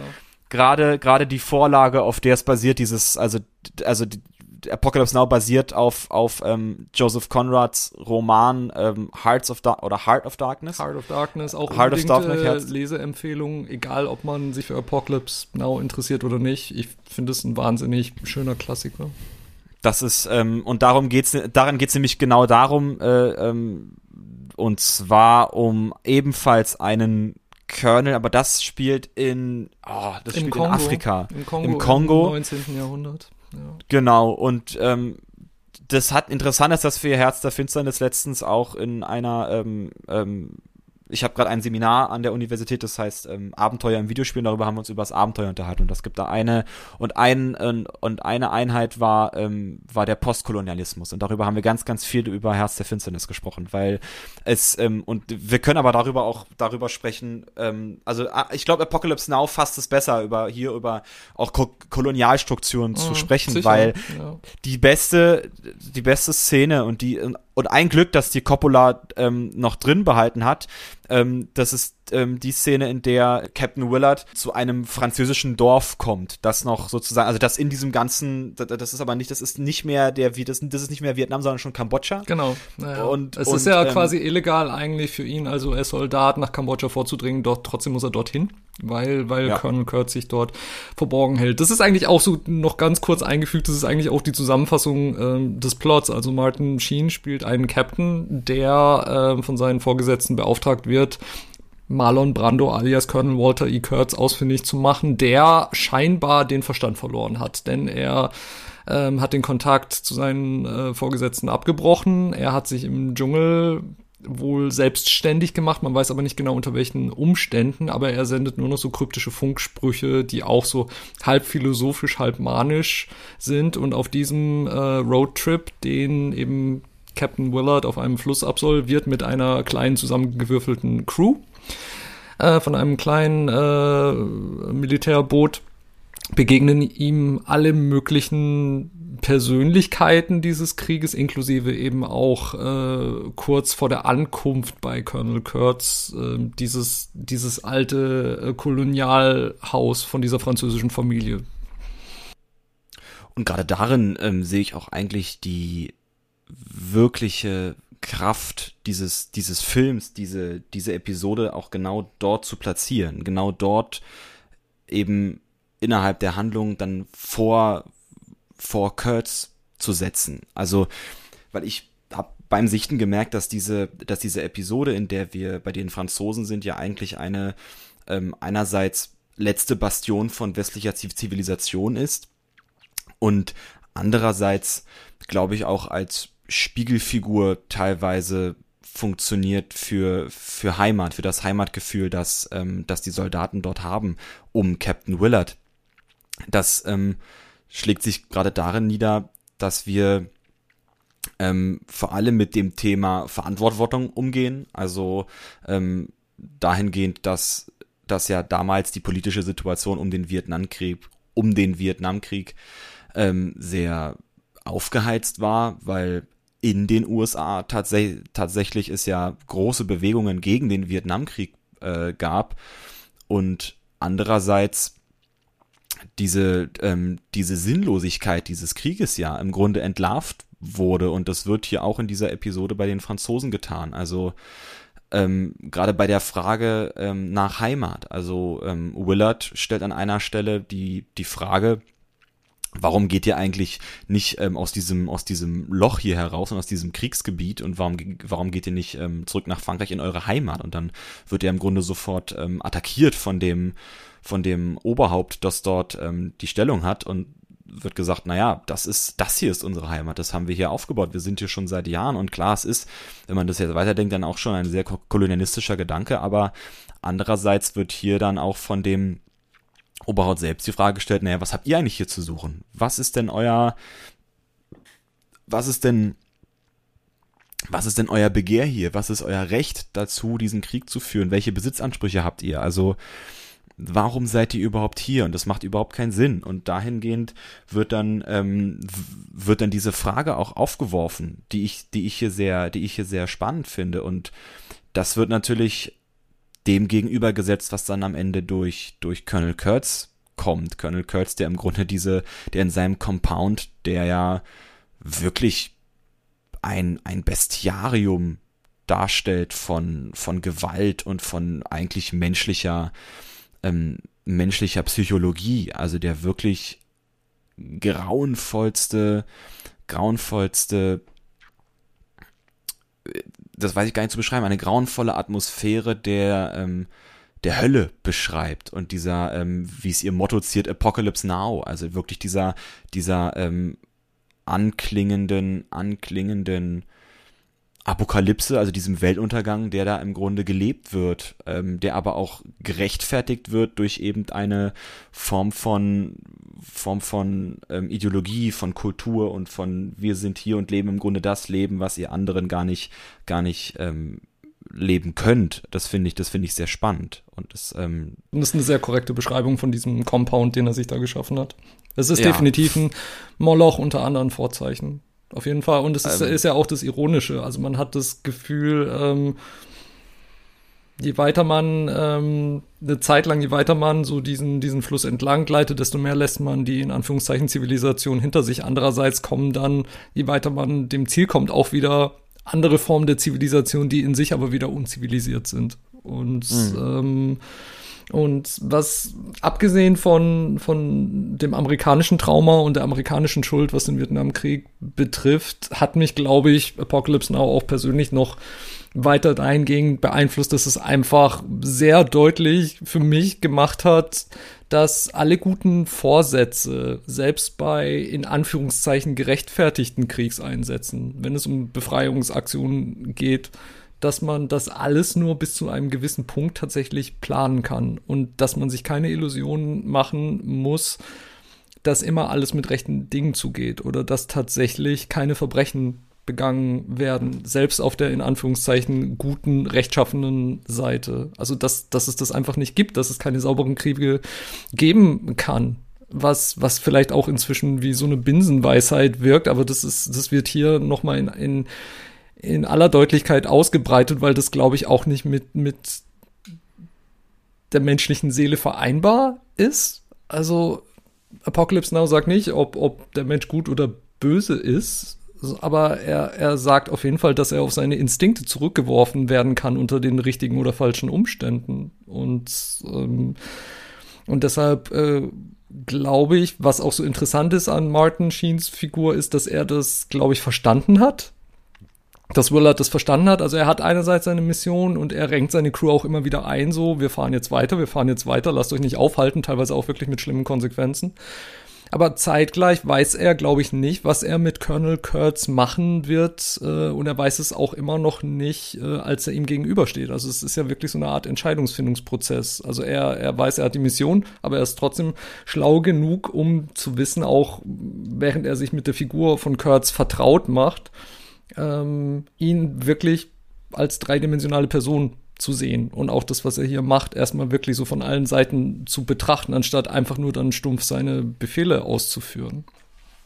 Weil eben Kurtz schon mehr ist als einfach nur ein wahnsinnig gewordener ähm, äh, ja, Militarist, sondern, sondern im Grunde ja eine, eine, eine Gottheit, eine Personifikation von des, des Bösen und des und, und des und, ja und dieses Molochs, dieses dieses Teufels, ähm, aber auch dieses dieses, dieses Kults und des Wahnsinns im Menschen. Also der hat ja um sich geschart eine, eine, ein, ähm, ja im Grunde, also Kurtz's Compound ist in einer alten ähm, Maya-Ruine oder, oder in einer alten, ähm, ähm, also in den Ruinen einer ält noch älteren Zivilisation, was auch ganz wichtig ist, weil ähm, weil wir hier mit, also wie gesagt, eine, eine Figur haben, die immer weiter in den Abgrund steigt, die immer weiter tiefer geht, immer weiter ähm, zurück in Vergangenheit einerseits, aber auch in menschliche Stähle, die er in sich trägt. Und deswegen tritt dieser Mann auf als ein, ähm, und es wird, und, und Gott sei Dank hat Marlon Brando ähm, ähm, sich vollgefressen und kam da als Fettsack an, weil wäre er ein hagerer Typ, so wie es, so wie es ähm, Coppola eigentlich wollte. Ja, ja. Also, äh, und und aber wir haben hier Marlon Brando als wirklich übergewichtigen äh, Glatzkopf, der da sitzt und ähm, Verse liest und ähm, eben eben eben diesen diesen Geist anderen in, und andere indoktriniert, also auch zum Beispiel Martin Sheen, also Willard wird, wird ja am Anfang also er bleibt am Leben, weil er ganz genau weiß, Kurtz will ihm Le am Leben behalten. Und Kurtz nutzt diese Zeit, um ihn halt zu indoktrinieren, um, um ihm zu, aber auch zu zeigen, was er hier aufgebaut hat, was für eine Macht, was für eine, was für ein, äh, was für eine Allegorie menschlicher Finsternis. Also deswegen auch Herz der Finsternis, um auf Joseph Conrad einzugehen, weil es wirklich äh, ein Bestiarium dessen ist, was man da sieht, aber in der Atmosphäre. Also die Dinge, die da passieren, sind, sind zwar schlimm, aber ähm, Coppola schafft es eben durch seine, durch seine Inszenierung dem Ganzen eben diese allegorische, atmosphärische Note zu geben, die dann dazu führen, dass man eben diesen Film als so verstörend und als im Grunde so, so, ähm,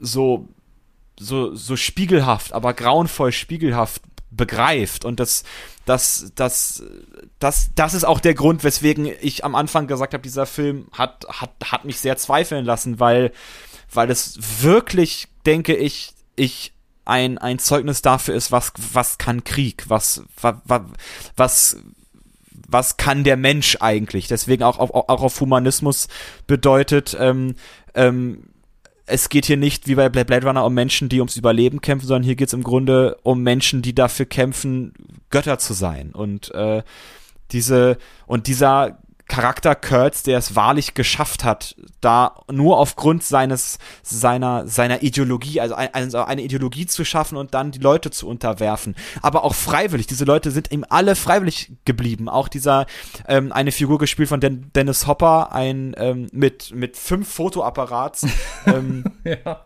übersäter Journalist, Kriegsjournalist, der jetzt bei Kurtz ist und ähm, und und dieses Leben dort dokumentiert, wohl zu wissen, dass er gar nicht in die Außenwelt funken kann, ähm, der auch in seiner ganz eigenen ästhetischen Welt lebt und in seiner eigenen ähm, ähm, äh, Ruchlosigkeit und er der im Grunde diese ganze, also dieser eine Typ ist im Grunde die ganze Mediensatire, die Coppola da drin haben wollte, als der je, als die ähm, Extremjournalisten, die immer mit dem äh, die mit den Gefahren spielen für die perfekte Story, die aber gar nicht wissen, wie ja. weit sie schon in diese grausamen Tätigkeiten involviert sind teilweise. Also auch da ist es ein unglaubliches Zeugnis und ähm, ähm, für, für, für zum einen diesen Vietnamkrieg, aber zum anderen einfach für eine unglaublich riesige Allegorie, wie der Mensch funktioniert, wenn er, wenn er am Abgrund steht. Und das ist der Wahnsinn. Dieser Film ist Wahnsinn.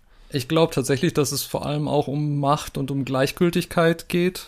Also zwei Dinge, die, die glaube ich wirklich zu wahnsinnig schlimmem menschlichem Verhalten führen können. Also Macht einerseits, dass, dass man so diesen Gegensatz hat, man hat Colonel Kurtz, der hat wirklich diesen, diesen unglaublichen Machtpunkt erreicht, wo die Leute tatsächlich freiwillig bei ihm bleiben. Also er hat diese in Anführungszeichen Eingeborenen um sich geschart.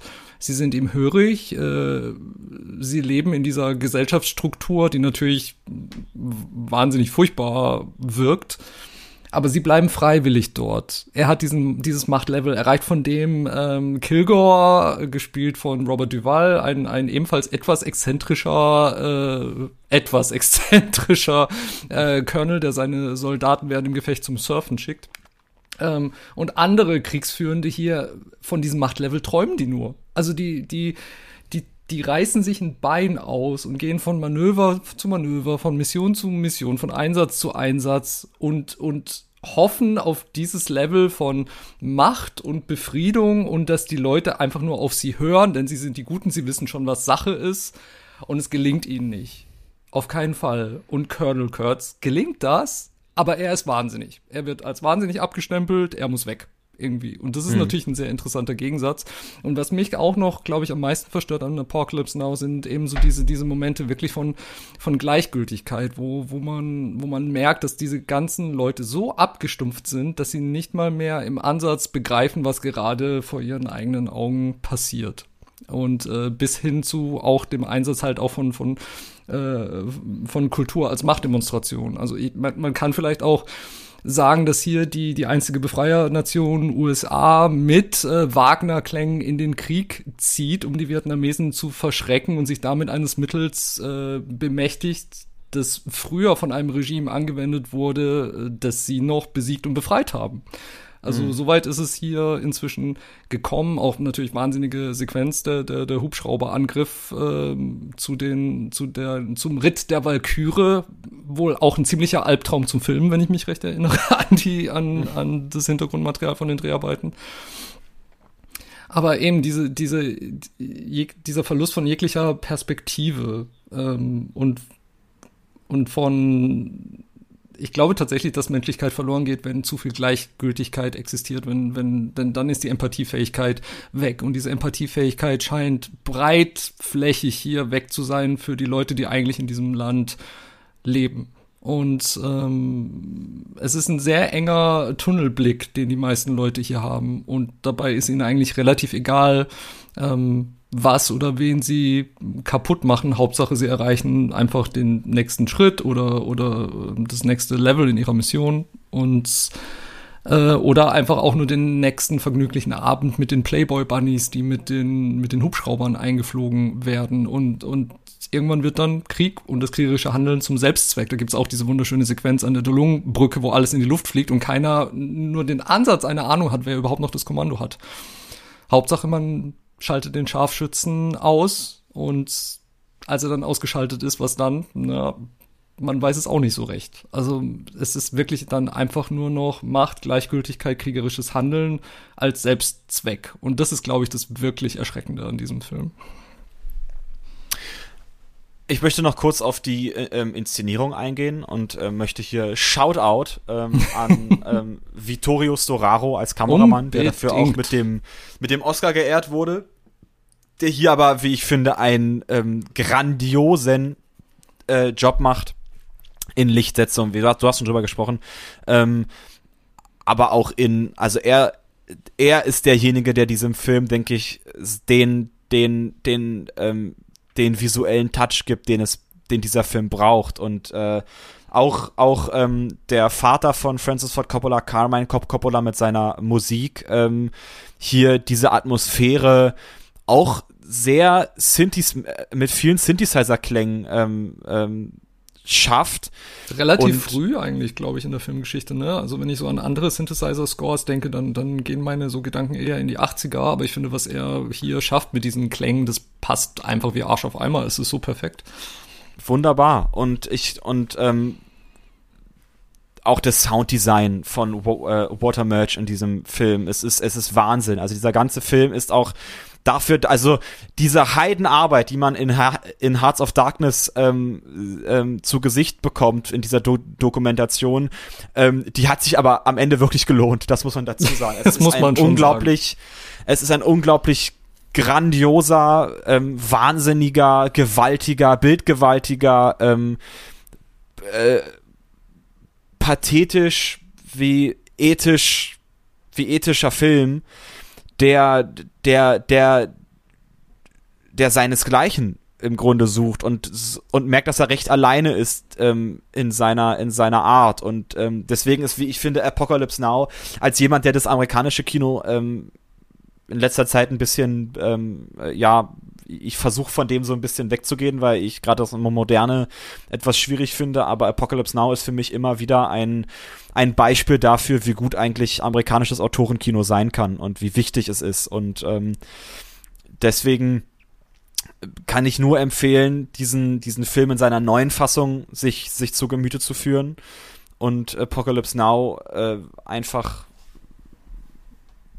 in sich einzusaugen und diesen Film aufsaugen wie ein Schwamm, weil anders geht's gar nicht. Man kann diesen Film nicht einfach nur gucken, man muss ihn fühlen. Man, es wird aber auch einem ähm, ähm, beigebracht, diesen Film zu fühlen. Das ist, das finde ich, äh, das finde ich sehr wichtig und ähm, ja.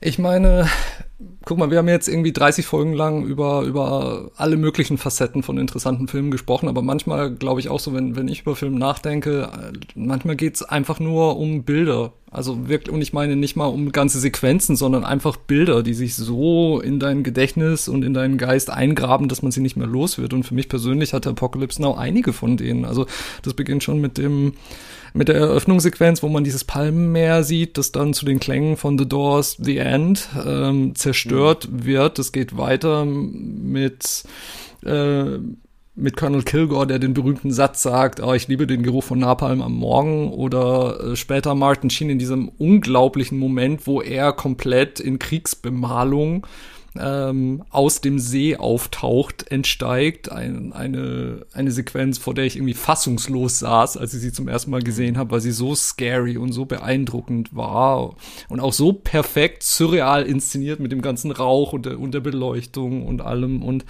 und auch, auch Blade Runner, ne? Man denkt an die Pyramiden, man denkt an die Straßenschluchten oder man denkt an Rutger Hauer im, im Regen. Letztendlich geht es, glaube ich, wirklich um, um Bilder, die, die hängen bleiben und im besten Fall gelingt das. Und ich bin sicher auch erfahrenen, erfolgreichen Regisseuren gelingt es nicht immer, aber wenn es gelingt, dann, dann setzt man ein Zeichen, das auch die eigene Existenz über, überdauern kann. Und das ist einfach nur wunderbar. Und Apocalypse Now liefert das. Und es ist kein einfacher Film. Und es ist auch, glaube ich, ein Film, den man wahrscheinlich nicht in jeder Stimmung ertragen kann. Ähm, aber wenn man in der Stimmung ist, und äh, einfach nur beeindruckt werden möchte und, und einen wirklich sehr sorgsam gebauten Blick in einen Abgrund wagen möchte und danach unglaublich bereichert daraus wieder entsteigen möchte, dann ähm, sollte man das unbedingt tun. Und ich muss auch sagen, ich habe alle drei Fassungen gesehen. Ne? Kinofassung war die erste damals im Fernsehen. Dann irgendwann habe ich Redux gesehen, der mir ehrlich gesagt zu lang war und auch ein bisschen so diesen, diesen Vorwärtsdrall aus dem Roadtrip rausgenommen hat, weil eben noch mehr Zwischenstopps drin waren und so oder die Zwischenstopps länger waren. Und ich muss jetzt wirklich sagen, als ich 2019 den Final Cut im Kino im Sony Center gesehen habe, ähm, war ich wirklich extremst happy, denn für mich ist das jetzt auch die beste Fassung dieses, dieses Films, der mir sowieso am Herzen liegt. Es ist die beste Fassung dieses Films, den es gibt. Und äh, ja, leitet ihn euch aus. Am besten natürlich auch in 4K, wenn ihr die Möglichkeit habt. Gibt's glaube ich auch bei Amazon und bei iTunes mhm. in 4K und ansonsten ist er auch ausleihbar bei allen gängigen ähm, Streaming-Anbietern. Er war so, er war sogar, ich glaube, vor einem Jahr war er ähm, sogar inklusive die Final Cut Version bei Amazon. Kommt bestimmt wieder. Ah, ich glaube ähm, bei Arthouse Plus, beim Arthouse Plus Channel ist er inklusive. Obwohl, genau. ich glaube, nein, nicht wirklich, da ist nur die Redux-Version inklusive. Oh. Ach so. Diesen Film werdet ihr trotzdem euch bestimmt ähm, zu Gemüte führen und wie gesagt, es gibt oftmals auch Angebote von den Streamingdiensten, wo dann halt so eine Fassung dann drei Euro kostet oder so, wie, wie bei mir Blade Runner gestern. Ähm, ich finde es sehr schön, dass wir, dass wir im Grunde abschließen mit zwei Filmen, die die sehr nachdenklich stimmen, die sehr, die sehr abgrundtief sind, aber die auch ähm, genau, die, die eben äh, zum einen ihren ihre Finalität darin haben, dass es beides Final Cuts sind, aber auch andererseits ihre Finalität darin haben, dass sie den Menschen an sich ergründen. Das ist interessant, dass wir gerade diese beiden Filme so ausgewählt haben und ähm, eigentlich haben wir sie aus diesem Grund des, ähm, des Final Cuts ausgewählt, aber es ist spannend und das ist auch das, wofür dieses Doppel steht, dass man dann tatsächlich noch viel, viel mehr Gemeinsamkeiten ähm, äh, findet. Und ich äh, genau möchte vielleicht einfach auch ähm, jetzt diese paar, paar Minuten noch nutzen, um Danke zu sagen. Danke zu sagen an, an euch alle, dass ihr uns zugehört habt, dass ihr diesen ähm, Weg mit, mit uns gegangen seid, dass ihr uns dabei zugehört habt, dass ihr uns ertragen habt, wenn wir ähm, äh, über diese Filme gesprochen haben, wenn wir manchmal ähm, zu ausschweifend wurden, wenn wir aber auch manchmal ähm, zu zynisch wurden. Ähm, ja, ähm, aber ich meine, das gehört doch dazu, man kann sich ja auch über Filme wahnsinnig streiten und kloppen. Ich meine, gerade äh, The Rock hat es ja auch unter Beweis gestellt, was ja. irgendwie auch so ein wirklich klassischer Moment war, glaube ich, der ja, also für mich stimmt. auch herausfordernd war, weil ich diesen Film, also es ist halt so ein Film, ne? man wächst mit dem auf und man wird nie wirklich gezwungen, den zu hinterfragen, bis, bis dann jemand wie du kommst und der sagt, Moment mal, irgendwie. Und das ist dann natürlich auch eine Herausforderung, aber ähm, ich habe das auch als unglaublich bereichernd empfunden, auch mal die Dinge aus, aus der anderen Perspektive äh, zu sehen und das war ja auch ein Grund, warum wir das machen wollten. Dabei ist, finde ich es auch immer wieder überraschend, was wir doch gemeinsam haben und, und zu welchen so halbphilosophischen Tiefen wir vorgestiegen sind hin ja. und wieder. Ähm, ich frage mich auch, ob wir jemals irgendwie im Bereich Comedy auf einen gleichen Level kommen werden, der über britische Komödien hinausgeht. Da das stimmt. Bin ich im Moment noch nicht so hoffnungsvoll, aber mu muss ja auch nicht sein. Dieses, dieses Filmuniversum ist so bunt und groß und tief und ich habe manchmal das Gefühl, mit allen Sachen, die ich schon gesehen habe, kratze ich da gerade was Filmgeschichte betrifft, immer noch an der, an der Oberfläche. Und ich möchte mich auch bedanken, dass, dass, dass du einfach auch die Initiative hattest und die Lust, das einfach auch mal zu machen und zu gucken, was passiert, weil ich finde, das trifft man auch nicht so häufig. Ähm, dass, dass jemand einfach auch nur zu einer Idee sagt, komm, lass uns das einfach mal machen und mal gucken, wortwörtlich. Hm. Ähm, alleine dafür möchte ich mich bedanken. Ich möchte auch äh, vielleicht kurz zwei Leuten danken, die, die mich in meinem eigenen Filmbewusstsein wahnsinnig bereichert haben. Das ist einerseits mein Onkel Michi, der mir den ersten James Bond-Film gezeigt hat und der mir Alien heimlich zugesteckt hat, als ich noch viel zu jung war. Und, ähm, und äh, meiner Freundin Anastasia, durch die ich sehr viel Independent und 70er Jahre Kino erfahren durfte, was ich vielleicht zu früh nicht unbedingt angeguckt hätte. Und ich möchte allen Kinobetreibern in Basel danken, meiner Universitätsstadt, wo ich oftmals lieber in deren Lichtspielhäuser gegangen bin, als in die Vorlesung, was sich durchaus ausgezahlt hat. Wenn wir schon beim, bei Danksagungen sind, dann ähm, habe ich eine Danksagung, die ich, glaube ich, äh, äh, demjenigen machen muss, der diesen Podcast äh, äh, mit, der seit der ersten Folge mit dabei ist, und das ist mein werter Bruder. Äh, äh, Jonas, äh, äh, ne? vielen Dank, dass du uns weiterhin hörst, dass du immer äh, eine gute Kritik parat hast für diesen Podcast und ähm, wie gesagt, allen anderen, äh, die jetzt hier nicht genannt werden dürfen, vielen, vielen Dank, die, die uns treu geblieben sind. Äh, und äh, ja, ihr seid auch diejenigen, die den Podcast jetzt erst nach 20 Jahren ausgraben und den jetzt hören, ähm, Dankeschön fürs das Einschalten. Das Gute ist, diese Filme werden trotzdem alle noch irgendwo auffindbar sein, auch in 50 Jahren, hoffentlich, wenn nicht doch irgendwas, wenn nicht jemand den Golden Eye Satellit abfeuert und alles kaputt macht, dann gibt's die hoffentlich noch, also. Beschrei's nicht. Ja. Nein, ähm, ich denke, ich denke, ich denke, abschließend können wir sagen, warum wir diesen Podcast gemacht haben, ist aus einem Grund und das ist ähm, die Liebe zum Film. Das Unbedingt. ist die Liebe zum, zum, zum zum Eindringen eben in das, was wir heute zum Beispiel beschrieben haben. In, ähm, also Film, Film zeigt, Film zeigt uns das, was wir, was wir nicht sehen, was wir alltäglich vielleicht nicht mitbekommen. Und Film, Film ähm, ist ein Auge dafür, um eben die Dinge nochmal greifbarer zu machen für, für jeden. Und das merke ich, wenn ich Filme gucke, ich und wenn ich über Filme spreche, wenn ich aber auch ähm, selber schreibe, wenn ich und ich habe auch mal einen Film gemacht, wo ich dann ähm, merke, ähm, es geht eigentlich darum, es geht darum, ähm, diesen, diesen, ähm, diesen Blick zu schulen. Es geht darum zu schauen, okay, wie, wie weit, wie weit gehe ich, wie weit gehe ich ähm, ähm, oder, oder wohin schaue ich? Schaue ich nach außen, schaue ich nach innen und was lege ich frei? Welche, welche Minen durchkämme ich? Ähm, welche, welche Berge erklimme ich? Welche, welche Flüsse durchschreite ich, um am Ende zu einem, ähm, zu einer, ähm, ja, Läuterung zu kommen, denke ich auch, um, um, um, ähm, fürs, für, fürs eigene Wohlbefinden daran, dass man sich selber dann, dann auch ähm, durchblickt und ich und auch durchdringt. Und deswegen ähm, kann ich nur daran appellieren, dass ähm, ihr bitte dazu herzlich aufgerufen seid, guckt weiter Filme, geht ins Kino, geht unterstützt die Lichtspielhäuser. Ähm, guckt auch alles abseits davon. Ihr müsst nicht immer ähm, ins große Kino gehen und Marvel gucken. Das macht auch Spaß. Das ist, das kann, äh, ich, ich tue das auch gerne manchmal. Ähm, ähm, aber ähm, haltet die Augen offen, haltet, haltet die Augen offen, was euch interessiert. Ähm, guckt nicht so viele Trailer, geht einfach rein, geht ja. einfach ins Kino, sagt einfach, komm, Absolut. das hört sich cool an, das macht, wenn ihr durch die DVD-Abteilung geht und ihr seht ein Cover, kauft es. Das ist die erste Initiative. Ähm, nehmt den Film einfach mit. Wenn es euch interessiert, dann zack rein. Lest kurz hinten durch, was drin passiert. Wenn ihr was hört, guckt es, guckt es, guckt es. Je mehr ihr gesehen habt. Es gibt wunderbare Kinos in Berlin, gerade die, die aus Berlin kommen. Ähm, ähm, äh, schöne Arthouse-Kinos, kleine Kinos, Ladenkinos.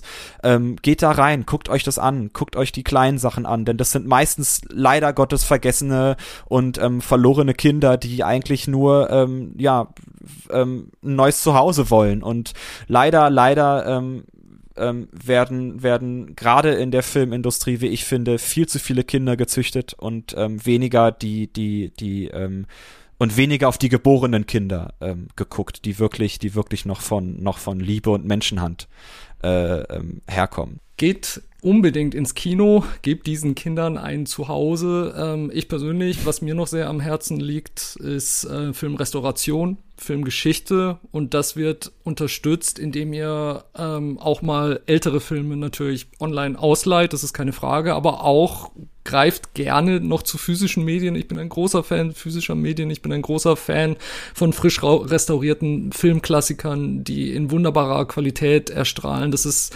Arbeit, die in Deutschland viel zu wenig gemacht wird. Also gerade ein Gebiet, was mir auch am Herzen liegt, ist, ist Fernsehgeschichte und es wird so wenig restauriert von wirklich hochkarätigem deutschen Fernsehen. Wir hatten in einer Folge über Derrick gesprochen, da wird praktisch nichts gemacht. Man kann schon froh sein, dass ältere Tatorte hin und wieder restauriert werden und dann nochmal ausgestrahlt werden.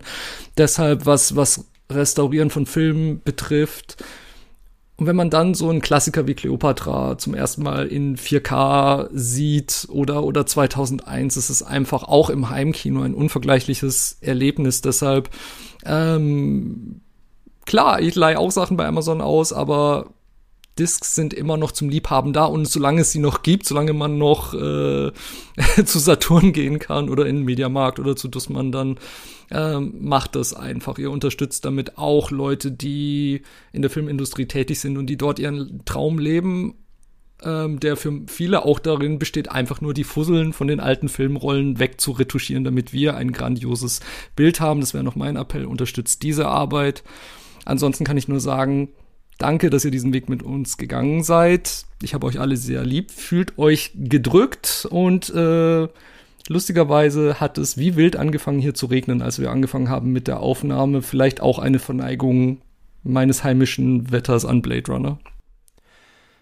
Das war Mal gucken, das Filmdoppel bleibt bunt. Silenzio.